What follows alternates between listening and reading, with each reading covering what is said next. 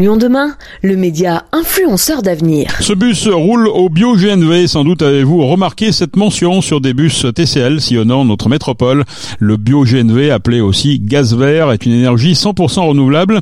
Il génère 10 fois moins de CO2 que le gaz naturel. La loi énergie-climat de 2019 a fixé un objectif ambitieux, celui d'atteindre la neutralité carbone en France d'ici 2050. Le gaz vert a donc de belles perspectives. D'ici 2026, près de 400 bus 100% bio-GNV et électriques devraient circuler sur le réseau TCL.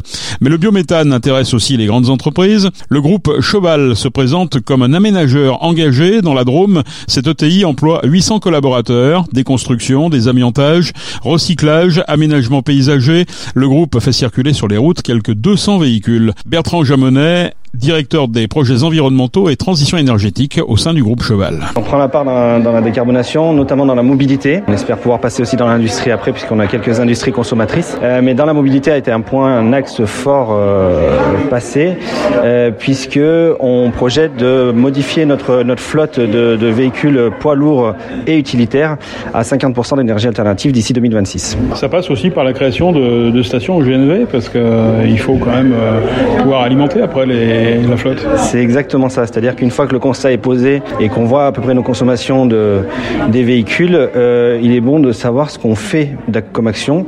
Et euh, c'est toujours l'histoire de l'œuf ou la poule, savoir euh, est-ce qu'on achète des camions biogène vert en attendant qu'il y ait une station ou est-ce qu'on fait des stations et, et, ensuite il nous faut des camions. Donc on a pris les deux. On a fait les deux. On a pris le choix de faire les deux. À la fois de commander des véhicules puisque les véhicules c'est un petit peu long à arriver et également de construire des stations publiques ouvertes à tous 7 jours sur 7, 24 heures sur 24 en bio-GNV, exactement en multi-énergie, puisqu'elles proposeront aussi des superchargeurs électriques et pourquoi pas d'hydrogène demain si, ça pousse dans ce, dans ce sens-là. Et donc, on a sur notre territoire qui est Valence Romain Aglo, il y a un consortium d'entreprises et du territoire qui ont investi un peu plus de 4 millions d'euros pour construire trois stations de distribution de ce modèle-là, multi-énergie, et notamment pour alimenter nos flottes, mais également n'importe qui qui souhaiterait passer à ce type d'énergie. 100% pour l'instant, je ne l'ai pas projeté. Passons déjà à 50%, avec notamment un axe fort sur le bio-GNV. Euh, d'ici à ce qu'on passe à 100%, il y aura peut-être d'autres énergies qui arriveront. J'ai bon espoir aussi pour que les autres énergies euh, identifiées, mais aujourd'hui euh, non accessibles financièrement, comme l'électricité ou l'hydrogène, euh, les coûts réduisent, puisqu'aujourd'hui j'arrive pas à amortir un camion électrique ou hydrogène avec les coûts qui sont opérés. mais donc passons à 50%, je pense que ce sera déjà assez fort d'ici 2026. C'est hyper audacieux, puisqu'on est parti de zéro en 2021. Et après on se projettera sur le, sur le 100% décarboné, mais je sais qu'on y arrivera. Ce qu'il faut là, c'est déjà qu'on arrive à 50% et surtout qu'on démontre la faisabilité du bio-GNV. Mais là, on est bien parti avec l'ouverture de la première station qui est à Valence. Les deux autres arrivent en avril et en mai, qui sont en Romans-sur-Isère et Bourg-de-Péage. Et là, on aura vraiment maillé le territoire pour tout à chacun puisse se recharger et changer un petit peu sa mobilité et passer sur une énergie décarbonée.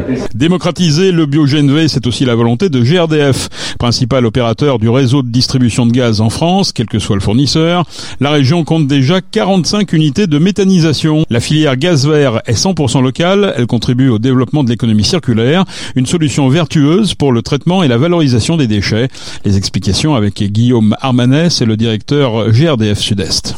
Si je suis très très caricatural, on prend des trucs qui pourrissent, on fait du gaz avec. Donc on va reproduire une panse de vache et on va laisser euh, se dégrader naturellement en chauffant et en primant d'oxygène des déchets de l'agriculture. Donc du lisier, du fumier, mais aussi des biodéchets, des déchets de cantine, euh, des restes alimentaires ou des chasses d'eau, de, des bouts de stations d'épuration, donc les chasses d'eau des Lyonnais par exemple. Et on va produire un gaz qu'on va épurer, qu'on va pouvoir injecter dans le réseau euh, GRDF et qui va pouvoir alimenter les mêmes usages sans changer ses équipements, chaudières, euh, gazinières, mais aussi des usages euh, euh eau chaude sanitaire ou voire même véhicules pour faire circuler des bus, des bennes à ordures en région lyonnaise. C'est monnaie courante. Il faut quoi pour ça? Il faut des méthaniseurs, c'est ça? C'est quoi? C'est des usines? C'est quoi? Il faut des méthaniseurs qui sont des installations, donc c'est grand comme un grand hangar euh, agricole, qui sont soit dans la campagne autour de Lyon, auprès d'installations agricoles. Trois, quatre agriculteurs se mettent ensemble pour méthaniser leurs déchets. Donc ça peut être, euh, euh, encore une fois, ça peut être des déchets de, de, lisier de porc, de fumier, de restes d'agriculture. Une fois qu'on extrait le maïs, par exemple, bah, ce qui reste après la graine, bah ça, ça, ça, peut se méthaniser. Et ça peut être aussi auprès d'une station d'épuration. La Fessine à Lyon euh, méthanise ses bouts de station d'épuration. Donc on va récupérer finalement en fin de process des bouts et puis on va en faire du gaz qui permet de faire rouler les bus de la ville et faire circuler les, les Lyonnais. Je fais le pari qu'un certain nombre de chauffeurs de bus ne sont pas forcément courants et en tout cas d'usagers euh, des TCL euh, du fait que bah, lorsqu'ils circulent en ville, mais les bus, il y a de fortes chances euh, qu'ils soient dans un bus qui est mu par leur propre chasse d'eau. Comment le consommateur il s'abonne au gaz vert? Comment il fait le choix du gaz vert? Le gaz vert, il est porté par votre fournisseur d'énergie. Votre fournisseur d'énergie, en France, il y en a une petite trentaine. Vous le retrouvez sur énergie-info.fr, qui est le site du gouvernement qui permet d'aller se renseigner sur ben, mon offre d'énergie,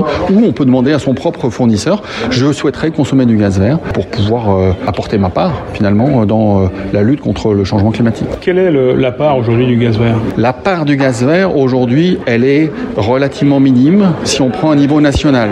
Certains départements sont à 10, 15, 20% Au niveau national, on est à quelques pourcents. Pour autant, c'est un message que je passe. On se pose pas la question sur la voiture électrique. On se dit, faut y aller parce que euh, c'est moins de particules fines en, ville, parce que quand l'électricité est faite à partir de sources décarbonées, ce qui est pas tout le temps, ça permet de lutter contre le changement climatique et donc euh, on doit passer à l'électrique. La voiture électrique, le véhicule léger, c'est moins de 1% du parc. On se pose pas la question. Euh, nous sommes engagés avec une vision de la décarbonation en disant le gaz vert, de la même façon, il faut décarboner. Euh, nous, les gaziers, on est en avance sur la trajectoire qu'on nous a demandé. Aujourd'hui, le gaz vert, c'est c'est l'équivalent d'un réacteur nucléaire. À la fin de l'été, ce sera deux. Nous avons la vision euh, de pouvoir délivrer 20% de gaz renouvelable, c'est 13 réacteurs nucléaires en puissance à horizon 2030. Il faut continuer à soutenir euh, cette molécule qui doit être décarbonée demain, aussi pour faire tenir tout le système énergétique français. C'est aussi le secteur immobilier et le secteur industriel qui, doivent aussi euh, être en quelque sorte supporters du gaz vert et, franchir cette transition. Oui, on a un enjeu maintenant, c'est urgent, on le voit et on le voit maintenant dans les saisons, on le voit dans les épisodes climatiques, on a un enjeu à décarboner vite. Nous, ce que nous disons, c'est ne mettons pas tous nos œufs dans le même panier, il faut décarboner l'électron, il faut décarboner la molécule. Euh, et euh, pour décarboner, les principaux secteurs qui sont concernés aujourd'hui, c'est l'agriculture, le logement, le transport, la production d'énergie, d'électricité. Et donc tous ces euh, euh, secteurs-là doivent euh, être décarbonés. Dans le logement, par, exemple, passer d'une chaudière ancienne à une chaudière nouvelle, on sait qu'une chaudière sourdieu est ancienne aujourd'hui, eh c'est déjà 30% sur d'économie d'énergie et donc d'économie sur ma facture, mais c'est aussi 30% d'économie de carbone pour le pays France. On pourra aller encore plus loin dans la décarbonation. Il y a aujourd'hui d'autres sources possibles que le gaz vert. Il faut aller plus loin. Il faut aller jusqu'au bout, c'est-à-dire se sevrer de cette drogue euh, qu'on a depuis un siècle, qui est l'énergie fossile. Et donc aujourd'hui, on sait faire du gaz renouvelable avec euh, des déchets agricoles, avec des déchets alimentaires, avec des déchets de bout de station d'épuration. On sait aussi, euh, et c'est en train de basculer de la phase R&D à la phase production réelle, industrialisation, transformer en gaz renouvelable, eh bien des liquides industriels qui sont des déchets, mais aussi votre table de cuisine ou votre chaise de cuisine Ikea ou votre meuble Ikea qu'on va pas pouvoir utiliser euh, dans un incinérateur pour euh, euh, qui utilise de la biomasse propre entre guillemets, mais donc des déchets de déchetterie de stations d'épuration, on sait en les chauffant à très haute température, on sait séparer les molécules, faire du gaz renouvelable qui soit rentable pour le pays, à la fois sur la partie souveraineté, arrêter d'aller dépenser à terme de l'argent dans des pays étrangers, mais c'est de l'argent qui reste en France, c'est des emplois locaux non délocalisables, et c'est de la souveraineté énergétique pour la France. Euh, qu'est-ce que vous dites aux riverains qui sont un petit peu inquiets justement par rapport au développement des méthaniseurs? Est-ce que c'est quoi la, nuisance d'un méthaniseur exactement? Un méthaniseur, lorsqu'il est bien opéré, euh, le méthaniseur moyen qu'on a en France, c'est un camion par jour de transport. Ça peut être un des soucis, euh, une des questions que se posent les riverains.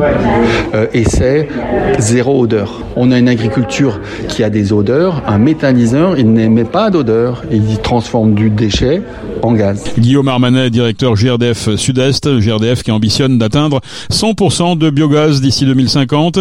D'ici 2030, la région Auvergne-Rhône-Alpes vise une capacité de production de gaz vert de 4 TWh, soit l'équivalent de plus d'un million de logements chauffés. D'ici 2028, la station d'épuration de Pierre-Bénite accueillera un méthaniseur avec une capacité de production de 48 gigawatts-heure par an. Un projet similaire est prévu pour la station d'épuration de Saint-Fond, mise en service prévue en 2030.